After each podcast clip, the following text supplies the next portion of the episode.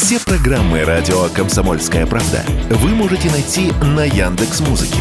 Ищите раздел вашей любимой передачи и подписывайтесь, чтобы не пропустить новый выпуск. Радио КП на Яндекс Музыке. Это удобно, просто и всегда интересно. Тактика Данюка. Никита Данюк и Владимир Варсобин подводят итоги недели и с оптимизмом смотрят в будущее. Здравствуйте, уважаемые слушатели и зрители радио «Комсомольская правда». В студии Владимир Варсобин, Никита Данюк. Владимир, я вас приветствую. Да, добрый вечер. Это тактика Данюка. У нас есть тактика, и мы будем ее придерживаться. Обсуждаем, естественно, все самые главные события, которые произошли в нашей стране и в мире за неделю. Ну и, естественно, будем говорить в первую очередь о выступлении, которое состоялось накануне президента в рамках панельной дискуссии Владимир Владимирович Путин на Петербургском международном экономическом форуме. Э, вот это пленарное заседание с Путиным Путиным длилось 2 часа 50 минут. Множество заявлений было идеологических, политических, внешнеполитических. Естественно, экономика, куда без этого все-таки экономический форум. Но, как это водится, у нас в стране экономика – это всегда концентрированная политика. Помните, Владимир, кто сказал эту фразу знаменитую? Владимир Ильич Ленин. Так вот, э, самые, наверное, громкие цитаты, они связаны, естественно, с ситуацией на Украине, которые связаны с конфликтом на Украине. А, вот одна из э, одно из заявлений, мне кажется, очень важных, а, которые произнес наш президент на пьедестале почета на Украине возведены неонацисты, последователи Гитлера. Мои еврейские друзья говорят, что Зеленский не еврей, а позор еврейского народа. У нас даже есть синхрон, вот, собственно, этой цитаты. Если есть возможность его включить, с удовольствием послушаем. У меня много друзей, евреев с детства. Они говорят, Зеленский не еврей. Это позор еврейского народа.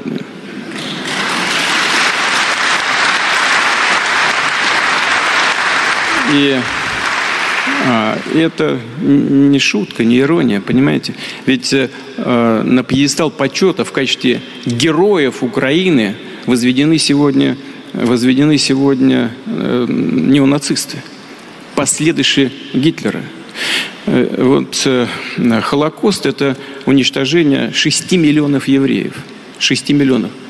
Полтора миллиона были уничтожены на Украине. И прежде всего руками бандеровцев. Прежде всего руками бандеровцев. Интересно, услышат ли мировая общественность, услышат ли представители, ну, собственно, Нет, еврейского народа по всему миру разбросанные, которые имеют крайне влиятельное лобби в самых разных странах, например, в Соединенных Штатах Америки есть такая организация IPAC. Уважаемые слушатели и зрители, погуглите, почитайте про эту организацию, и вы увидите, что история про... Не то, что, знаете, это не конспирология, это не какие-то э, заговоры, знаете, и так далее. Нет, что вот подобного рода организации супер-мега влиятельны, тем более в Соединенных Штатах Америки, еще раз повторяю, называется организация IPAC. Но вот э, Владимир, а вот мне вот интересно, можно я по-честному вас спрошу? Ну, а вам не кажется, что заявление Путина нечем крыть? Ну, нечем крыть. То есть там действительно в ранг героев возводят коллаборационистов, неонацистов со всеми этими атрибутами. Там действительно президент с еврейскими корнями, который как бы еврей, но который, кстати, по-моему, он там не очень-то и ультраортодоксальный, это, во-первых, еврей. Во-вторых, э, который, судя по всему, э, хочет очень стать для неонацистов своими. И, в принципе, уже стал. Вот вы согласны с этим или нет? Крыть никто не будет. Э, Все-таки надо понимать, что для части мира, значительной части, как говорится, слушай Путина и делать все наоборот. То есть, в принципе, идет такая пропагандистская война, в которой э, это будет, в общем-то, заявление и будет расценено как просто один из э, таких арт-налетов на пропагандистском фронте. Вообще, надо, надо понимать, что э, наконец-то Путин все-таки уточнил свою позицию по поводу еврейского происхождения Зеленского, потому что на самом деле уже полгода, как э, российские пропагандисты, вообще те, кто э, пытается как-то противостоять э, Западу. Мы с вами, называйте вещи своими именами. Мы войне, с вами, Владимир, они да. всегда спрашивали, ну как же, что это за ненацистский режим, если в Украине президент еврей? И вот сейчас Путин наконец-то отвечает на этот вопрос. Отвечали рангом пониже, пытались как-то наконец вот, вот сконцентрированный ответ, он прозвучал. А, ну, он не хитрый на самом деле, что здесь, ну, плохой еврей. Еврей. Значит, еврей, ну, плохой, ну, такой. Э, надо еще понимать, что вот вы спрашиваете, как к этому отнесется, там, э, допустим, еврей, еврейское государство да. и так далее. Не только государство, Родине. евреи по всему миру. Надо заметить, что между Россией и Израилем, в общем, давно уже пробежала черная кошка, потому что вот эта организация, я просто забыл ее название, которая э, помогает репатриироваться в Израиль, э, в России, она же сейчас находится на, э, на ликвидации. И это было большим осложнением с еврейским государством. Это первое. Второе, там же еще была проблема в том, что один из наших больших чиновников сказал, что Гитлер был, и была еврейская кровь, что сделал достаточно серьезную, большую... Сергей Лавров это был. Да, Лавров. Тоже, то есть сейчас говорить о том, что сейчас все бросятся, значит, вот, поддерживать Владимира Путина вот в этом еврейском заходе, то вряд ли. Это все-таки, но опять-таки надо же, надо все-таки учитывать то, что это действительно ход интересный. И а, я думаю, это на фоне не совсем удачного контрнаступления Украины. Тут тоже важно. Почему? Потому что вот это получается, что если на э, фронте, в общем-то, проблем, ну, скажем так, не так все плохо, то надо, значит, усиливать артподготовку на идеологическом фронте. То есть, мне кажется, вот э, все-таки события на фронте и вот эти достаточно жесткие речи Владимира Путина сегодня на саммите, они связаны. То есть таким образом Москва воспряла и сейчас э, хочет перехватить инициативу не только военным, но и идеологическим путем. А, как обычно, факт-чекинг в прямом эфире. Значит, организация это называется «Сахнут», а, которая занимается непосредственно э, репатриацией евреев, как вы правильно сказали. Она не закрыта, она до сих пор действует. Действительно, есть судебный процесс в отношении иска к российскому отделению еврейского агентства, но Несмотря на то, что действительно этот вопрос приобрел такой политический окрас, это важно. Э, мы занимаемся на «Комсомольской правде» всегда постоянным факт-чекингом. Говорить о ликвидации э, этого, этой организации пока, ну, я не знаю, рано или преждевременно. Все действительно непросто. С другой стороны, мы ведь знаем эти сообщения о том, что государство Израиль, пусть и не совсем напрямую, но тем не менее помогает Украине. Мы знаем, что и вооружение идет там через третьи страны, через через третьи руки, третьи какие-то стороны. Мы знаем, что Израиль, будучи форпостом Соединенных Штатов Америки на Ближнем Востоке, всегда это было, вот всю жизнь. Да, он, наверное, сложно ему поступить как-то по-другому, но в данном случае это тоже, мне кажется, э, важный сигнал о том, что э, вы посмотрите, кого вы поддерживаете. Вот те люди, которые говорят про э, величайшую трагедию еврейского народа, и которые возвели, и нужно отдать должное евреям и израильскому, и, собственно, еврейскому государству, которые превратили э, вот геноцид, Холокост в абсолютно сакральную вещь для всех на земном шаре, только попробуй сказать что-то плохое, только попробуй переписать историю, только попробуй реабилитировать нацистов и тех, кто уничтожал евреев в концлагерях. Сразу невероятно жесткие последствия. В этом плане нужно учиться, учиться, еще раз учиться. Так вот, возвращаясь к заявлению, кто услышал? Запад не услышал. Но вы ведь э, увидели, Владимир, что в первую очередь это было обращено к арабскому миру, к мусульманскому миру. Президент Алжира, посмотрите, встреча с представителем э, Объединенных Арабских Эмиратов, это показывает, что в первую очередь та самая цель по изоляции России. Потому что вот дядя, дядя Сэм показал пальчиком, и все сказали, все, мы с Россией больше не дружим. Она провалилась и в этом смысле, ну, если вам есть что возражить, возразить, да, Питерский экономический форум, это, конечно, ну, не форум семилетней давности. С да, еще аудитория говорить по поводу нацизма э, арабскому сообществу. А? Ну, ну, ну, это... А кому еще? Арабы, арабам нужны деньги, им нужна экономика, им вот это наше фехтование с Украиной по поводу истории вот как-то фиолетово. К тому же, если к тому же идет тема еврейства, то уж простите, вот у арабов, честно говоря, вот нет никакого особого сочувствия и к Холокосту и так далее. такое ну, я вот. не берусь за всех арабов говорить, видимо, у вас есть возможность э, так Но я скажу, что, что тема еврейства у них очень болезненная, поэтому, э, ну, вряд ли это целевая аудитория. Пользуясь своими, пусть поверхностными, но тем не менее какими-то знаниями, знаю, что все-таки это семитские народы, в общем-то, родственные, и арабы, евреи. Глубоко катаете, э, да, копаете. Да, да. И, и вот исходя из этого, мне кажется, так как наш президент, он э, большой и знаток, и на любительском, и на профессиональном Не, уровне, я, занимается я, культурологией, историей, мне кажется, это очень я тонкий вижу, расчет. Что, что э, на пропагандистском фронте у нас все-таки вот мы застыли на э, вот, исторических учебниках. Э, ну, потому что если бы это касалось бы сегодняшнего дня, если бы там действительно ущемляли бы, допустим... Провал ГБТ. Э, э, трансгендера незалежный, вот так скажем. Запрещали бы бинарных персон. Вот ну нет, если бы там преследовали действительно евреев, да, если бы там действительно был антисемитизм, вот сейчас бы это была бы проблема конкретная вот для в бытовом плане, тогда это имело смысл. Сейчас, еще раз говорю, это такая вот идеологическое э, фехтование на прям э, стоя на учебниках. Причем это все-таки дела минувших дней. Вот если бы э, переформатировать все-таки идеологическую войну вот со стороны Москвы, все-таки на более какие-то прагматические вещи, которые действительно э, можно э, собрать союзников по всему миру. Вот пока мы застыли, вот нацизм, нацизм, нацизм, нацизм. Вот по большому счету это уже не работает, мне кажется. Нет, но... Ну, потому что те, кто уже, их, э, кого мы хотим убедить, уже, в общем-то, мир раскололся на два фронта. Одни воспринимают а, московскую а, слова, другие не воспринимают. Тут это важный момент, Владимир, понимаете? Тут Никто не, не убедится Вы отталкиваетесь плане. от того, что целеполагание заключается в том, что кого-то убедить. А вот если у нас есть правда, если у нас есть те ценности, в том числе исторические, которые мы защищаем, и при этом показываем, это что разговор по, сам собой по тогда. большому счету то, что происходит сейчас, это столкновение столкновение общества с традиционными ценностями, которое чтит свою историю, с вот этим новоязом, новоделом, э, либерально-фашистской идеологией и дискурсом, и вот вы говорите, кто нас слышит, так весь традиционный мир нас слышит. Именно поэтому приехали мусульмане, именно поэтому нас слышит Латинская Америка, именно поэтому президент ЮАР говорит, ребята, мы не да будем арестовывать. деньгами приехали, ну, но оставьте вы диалогу в покое. Окей, кто о чем, э, Владимир Соберный о деньгах. Э, в следующей части тоже это обсудим. Тактика Данюка, Комсомольская правда. Оставайтесь с нами. Тактика Данюка. Никита Данюк и Владимир Варсобин подводят итоги недели и с оптимизмом смотрят в будущее.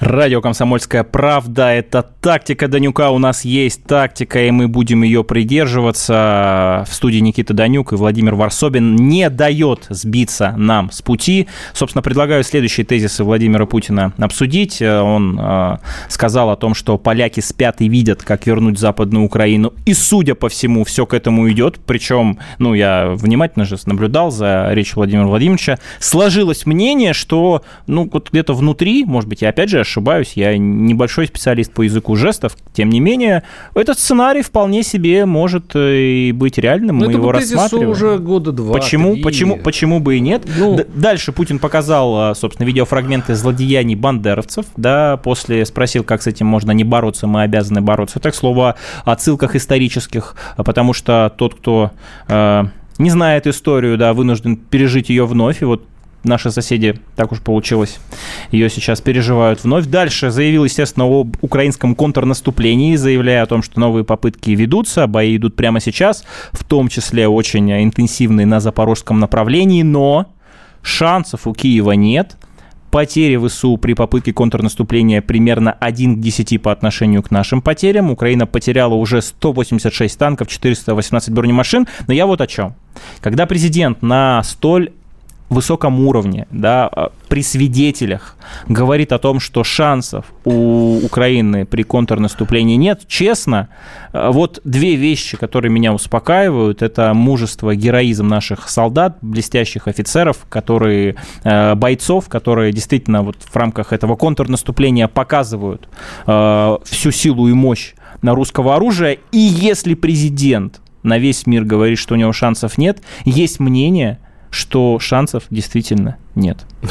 Очень глубоко. Да. Да. Если... Ну, если бы, согласитесь, нет, ну, можно проследить историю, что если бы э, были какие-то сценарии возможные, и давайте прямо скажем, у нас власть любит так делать, когда все не определено, все может в разные, по разным сценариям, по разным дорожкам пойти, никогда никакой определенности, ну, обычно, да, люди, которые работают с президентом, они, э, ну, делают так, что вот не ставят президента в положение, где он точно должен сказать, вот будет так и так и так. Ну, он, кстати, в контексте спецоперации не, не, это ну, сказал. Даже самые хорошие, самые отличные президенты, у них бывает, э, что вот что-то они говорят, что вот так будет, а потом получается... Это вы про Ельцина и про дефолт? Ну, так себе пример. Ну, и то, что не будет повышения пенсионного возраста, условно говоря. Ну, ладно, меня об этом. Здесь э, у Владимира Путина есть э, еще одна интересная деталь, фраза, которую действительно стоит заметить. Это то, что увеличено производство вооружений чуть ли, по-моему, там, если не ошибаюсь, два раза. Да, да. Да. Вот это важно. И вообще э, эта битва, она превращается в такую вот э, длинную на измор. И поэтому э, Путин, по большому счету, показывает, что, в принципе, у нас сил больше. То есть у нас э, возможности тянуть эту историю можно намного больше, чем Украины. Поэтому у нас, в общем-то, шансов больше. Э, сейчас мы находимся в обороне, вот, и по большому счету э, в, этом тоже есть выгодная позиция, потому что тут и Путин говорит, что один к десяти э, потери и так далее, и так далее. Самое интересное, нет, это, это, скажем так, очень важно для, видимо, он пользуется, и, конечно же, он пользуется докладами, э, которые нам недоступны, и вот в этом смысле, конечно, это стоит всерьез воспринимать. Но интересно, что вот для нас, для журналистов, что Владимир Путин спокойно произносит слово «война». Да. Я хочу все-таки, чтобы нам как тут разъяснил наверху. Вот э, как получается, а, э, если там э, у нас главный человек в стране, ну, управляющий страной, говорит слово «война», то, собственно, наверное, и всем остальным это можно уже а, делать. Уточнение можно? Да. А вы как журналист спрашиваете, я в данном случае, Пожалуйста. конечно, журналистом не являюсь, большим уважением отношусь к коллегам, потому что являюсь международником. Как принято говорить политологам, больше всего в жизни ненавижу это слово. Вот, я все-таки специалист по международным отношениям. Война с НАТО, спецоперация на Украине. Пользуйтесь, Владимир, я вам... Нет, там, там сейчас... Там, там, там история, война, война глобальная, а на Украине все-таки спецоперация. Это первое. И второй момент, это тоже очень важно. Э, в данном случае, когда президент говорил о э, технике, когда он говорил о том, что наша промышленность э, работает на полную мощность, референс, отсылка чтобы не оштрафовали меня за англицизмы, э, была следующая. Пока не смогут. Да. Нет пока закона. Нет пока закона, и адвокаты хороших знаю. Так вот, э, у России э, промышленность раскручена на полную мощность в то время, как все украинское да. вооружение, советское условно, фактически Украиной потеряно, поставка техники на Украину действительно осуществляется, но при этом это очень важно вот, уважаемые слушатели, зафиксируйте, это не бравада, это не какая-то пропаганда, это вещи, о которых говорят западные СМИ и западные специалисты. Но при этом уже сейчас, например, в контексте производства снарядов для артиллерии, склады пусты. Даже в Соединенных Штатах Америки для Украины. И если посмотреть а там люди тоже не глупые сидят и мерят, э, в смысле, там, деятельность НАТО и так далее, циклами большими, пятилетними, десятилетними. Если посмотреть на закупки, на ближайшие 1, 2, 3, 4, 5 лет, мы с э, удивлением обнаружим, что никаких увеличений по производству тех самых снарядов, которые активно поставляются на Украине, той самой техники, которую отдали Украине и которая нужна вот, ну, в том числе для того, чтобы восстановить, собственно, эти стратегические резервы, нет. А это ну, есть мнение, опять же, тут по-разному может быть, мы можем гадать, конечно, на кофейной гуще, является основанием того, предположением того, что все-таки вот это бесконечное спонсирование режима Зеленского на Украине, в первую очередь, военной техникой и боеприпасами. Во вторую очередь, естественно, кредитами, которые в любом случае нужно отдавать, не Безгранично. Вы, э, вы э, Никита, специалист все-таки хороших предположений и хороших, э, значит, выводов. Да, назовите просто хороший специалист, да, Владимир. Позитив. Давайте просто вы, хороший да, специалист. Позитив, Называйте да, меня вот так. Человек позитив, это понятно. Но э, здесь надо все-таки понимать, что экономика мира, ну, той части мира, которая объединилась против России, все-таки достаточно велика, и производство там все-таки идет, это, это первое. А, а второе, но, э, я предлагаю, так, я пред простите, я на самом деле сейчас немножко собился, потому что я только что прилетел с Магадана. я целые сутки провел в пути, поэтому, а. когда я говорил первую часть, я забыл, что хотел сказать. Владимир, я вам так скажу, слава богу, что вы вернулись. Да, я вот сейчас буквально с самолета, который я очень переживал. Очень переживал. Поэтому на всякий случай спецоперация, и когда мы произносим фамилии имя агентов... забыл. Да, э, поэтому на всякий случай говорим спецоперация, и когда произносим фамилии имя агентов, добавляем, что они внесены в список Министерства юстиции. Так вот, а, по да. поводу производства техники. Это тоже очень важный момент. Он также несколько раз э, на свое внимание обратил, что леопарды уже горят на Украине. С истребителями F-16 будет точно так же. То есть, ну, понимание того, что эти истребители на Украине окажутся, есть. Конечно, было бы лучше, ну, с военной точки зрения, да, э, с точки зрения военных потенциалов, чтобы их не было. Но если они там будут, э, президент сказал, что они будут гореть точно так же, как горят нынешние леопарды. И ну, второй очень, да, ну, да, как бы да, ага. следом, что называется, вторая история, э, которая резюмирует по поводу контактов, по поводу США, которые, ну, по словам да, нашего президента, вот имеют ключи к разрешению Семен конфликта. Да, это мой путеше... Обращайтесь. склероз путешественника, да. Дословная цитата. Это... У России практически нет контактов с администрацией Байдена. Но... Не исключаю, что если бы да. там была другая администрация, интересно, кто это может быть, что это за политические силы, нам бы удалось пойти по мирному плану урегулирования. Ну все, это черная метка оппонентам Байдена, если честно. А вот тут у меня возникает вопрос. То есть Москва каждый раз говорит, что есть мирный путь, есть мирный путь переговоров. И каждый раз мы с вами уже сталкивались в этом смысле несколько раз уже. Я все время спрашиваю. Э, вы, наверное, имеете в виду, что будут мирные переговоры по условиям капитуляции Украины, да? Конечно. Ну, так хочется, наверное. А ну, вот я не вижу. Я вот, вот в этом случае за столом переговоров, где будет с той стороны Трамп, ну, идет речь о Трампе, что там говорить, и с другой стороны Путин, я не вижу, что Трамп говорит, да, я сделаю все, что вы скажете. Да, мы сейчас денацифицируем. Ага. Да, мы сейчас, значит, э, дадим все гарантии. Да, мы пойдем на все условия, Владимир Владимирович. Это быть просто не может, потому что э, ну, Трамп там э, посадят тут же наверняка. Конечно. Потому что его, его любят сажать. Конечно. Поэтому у меня всегда такой вопрос. Какой компромисс? Никита, вот я этот вопрос, который у меня витает уже но, несколько лет. Ну, он же простой. Какой? Заморозка конфликта в условиях, когда Донбасс, Крым, территории, которые присоединены э, к России, которые вошли в состав Российской Федерации в результате референдума, который там проведен, э, естественно, признаются частью Российской Федерации. Украина, в свою очередь, отказывается и прописывает это на всевозможных это документах. Не это капитуляция. Вот смотрите, это очень важно. Э, это те самые геополитические реалии, о которых говорит президент, там Лавров, Захарова периодически вспоминает и так далее. Есть другие геополитические реалии, которые можно измерить э, в цикле 5, 10, 15 лет под названием «Украины и ее государственности не будет вообще».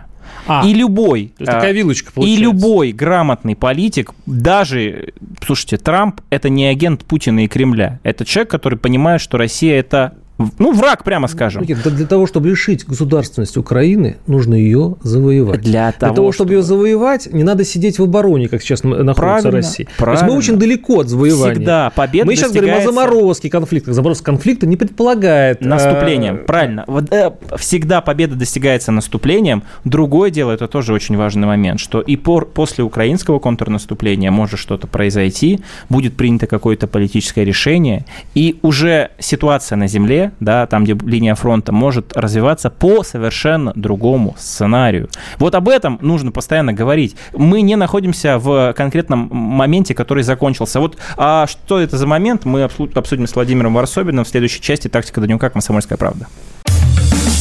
Тактика Данюка. Никита Данюк и Владимир Варсобин подводят итоги недели и с оптимизмом смотрят в будущее. Радио «Комсомольская правда», тактика Данюка, Владимир Варсовин в студии. У нас есть тактика, и мы ее придерживаемся. Никита Данюк тоже в студии. У нас проходит Петербургский международный экономический форум. Там а, было пленарное заседание с участием президента. Есть несколько важных заявлений. Предлагаю послушать их, что называется, от первого лица. Вот у нас есть э, синхрон по поводу поставленной техники на Украину и сколько процентов уничтожено. Можем мы послушать? Точно 30% тяжелой бронированной техники уничтожено. Поставлено это важный момент. Почему? А, ну, можно, конечно, кучу версий строить по поводу того, что а, кто дает информацию президенту, да, кто не дает. Сказать. Ну, это я же... так и знаю. Это классика. Машенков... Вот, э, закройте методичку, пожалуйста, Владимир, которую вам рассылает. Я не знаю, кто ну, там. Я вам сейчас повторю. Здравый смысл, я, я вам сейчас повторю э, это самые э, слова, которые вы не сможете опровергнуть. Давайте. Первое, что погибает в любой войне, это правда. Потому что все стороны начинают врать. Это нормальная битва. Все скрывают свои потери, все преувеличивают так, э, потери врага. Так было всегда. Это было тысячелетие всех войн. Это ну, так, так все устроено в человеческом Но вот обществе. предлагаю обсудить более детально все-таки заявление нашего президента, почему Россия не отвечает на провокации. Вот у нас есть тоже синхрон с этого выступления. Мы не делаем это по ряду соображений. И э, их много. Я потом вам скажу этих, об этих соображениях. Да, вам скажу пока. Не публично. Вот. Но такая возможность есть, все это понимают. Все просто ждут, что мы начнем кнопки нажимать. Но нет такой необходимости. Вот это первое соображение. Такой необходимости нет. Потому что противник на линии фронта успеха не имеет. В этом все дело. И понимая, что успех маловероятен, вот нас и провоцируют на какие-то жесткие действия в ответ э, в надежде потом ткнуть в пальцем у нас и сказать, ну вот смотрите, какие они злобные, какие они жестокие, и с ними нельзя иметь дело. Применение тактического ядерного оружия в нынешних условиях невозможно. Президент об этом четко сказал. Расходимся, я правильно понимаю? Слово невозможно, неправильно, не точно. Какое точное? А, не, невыгодное невыгодным. То есть э, я бы не стал совсем. Но исключать, но все-таки э, слова президента мне очень нравится. Все-таки не надо нажимать на кнопки и не надо э, э, эмоционально подходить э, к теме ядерного оружия. Ну, то есть это очень хорошо. Об этом сам президент сказал, что хорошо. теоретически атака ядерного оружия возможно, если будет угроза существованию России. Все это размыто. Это размытые границы. Большом, это, это для, как бы для людей, для публики это все сказано. Для, потому что как у тебя представить, где она угроза? Вот ее же, это же дело интерпретатора, кто будет будет объяснять, была угроза, не была угроза. Это все очень тонкая вещь.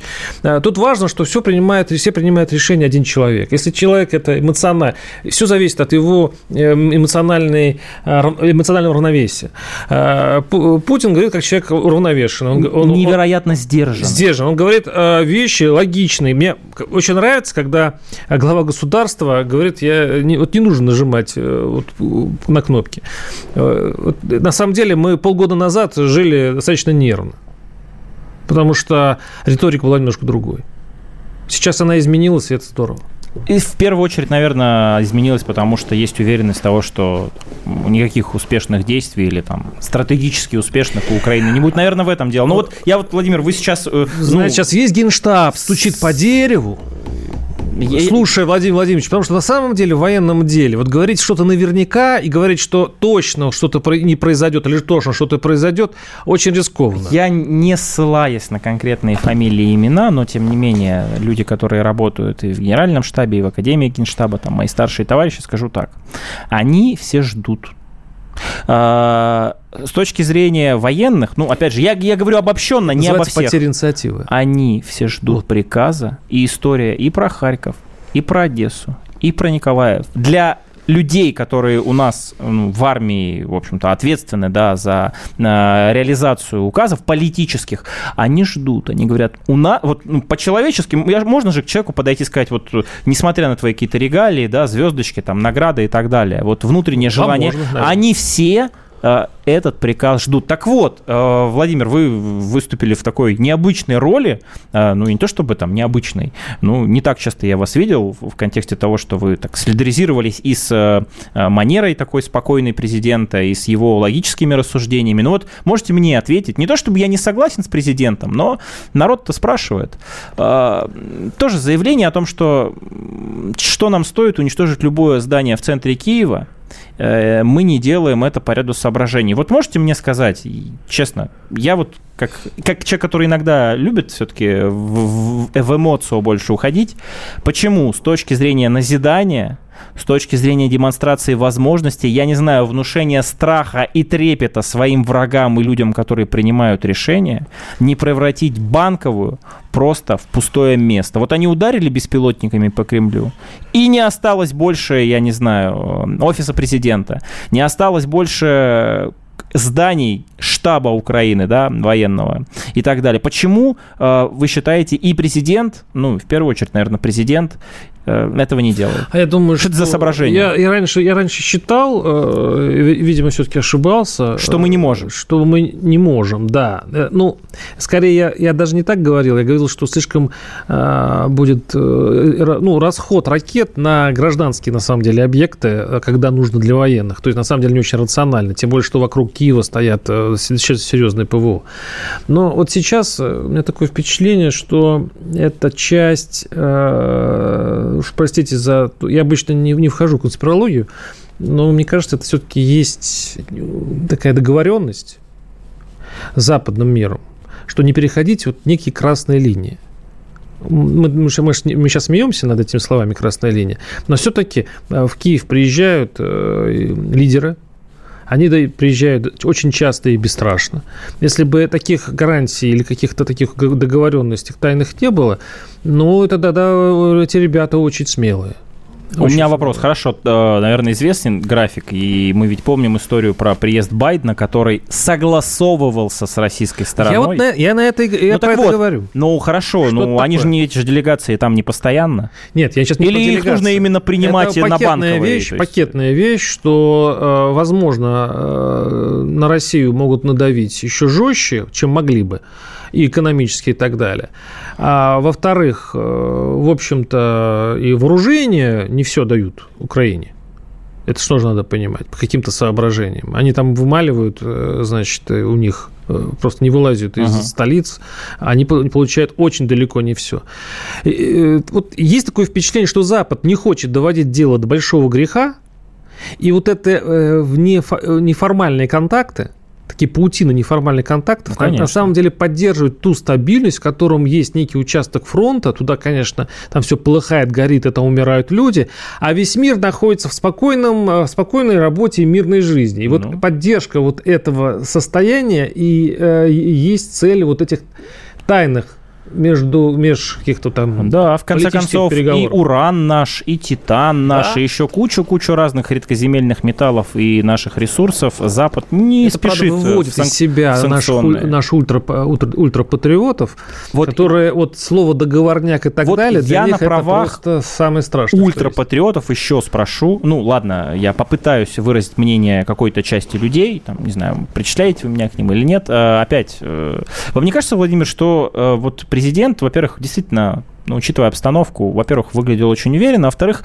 его взгляды, вот и пропаганда же, она западная, и внутренняя вот наша фронта, эти предатели, они рисуют президента как такого не просто а, автократа, это настоящий сатрап, это просто жесточайший диктатор современности, который вместе с Ким Чен Ыном там, я не знаю, а потом он раз и говорит, 50% уехавших уже вернулись, пускай люди поживут там, где считают нужным. Как вам такое проявление кровавого, жестокого режима, который душит, душит людей и при этом говорит, да возвращайтесь, ничего с вами не будет, Странно, Господи, уехали у вас, вы, У вас странный какой такой вопрос, он, видимо, подталкивает меня к тому, чтобы я, значит, э, рассказал, какой... Э, Либеральный президент у нас. Такой либеральный, да. добрый, пушистый. Да. Я скажу, что все рационально, все рационально. Не надо подводить вообще никакой э, лирики к тому, что происходит. Для того, чтобы чтобы экономика была отдельно, а СВО отдельно, в общем-то и не нужно э, э, блокировать границы чтобы не выпускать людей туда.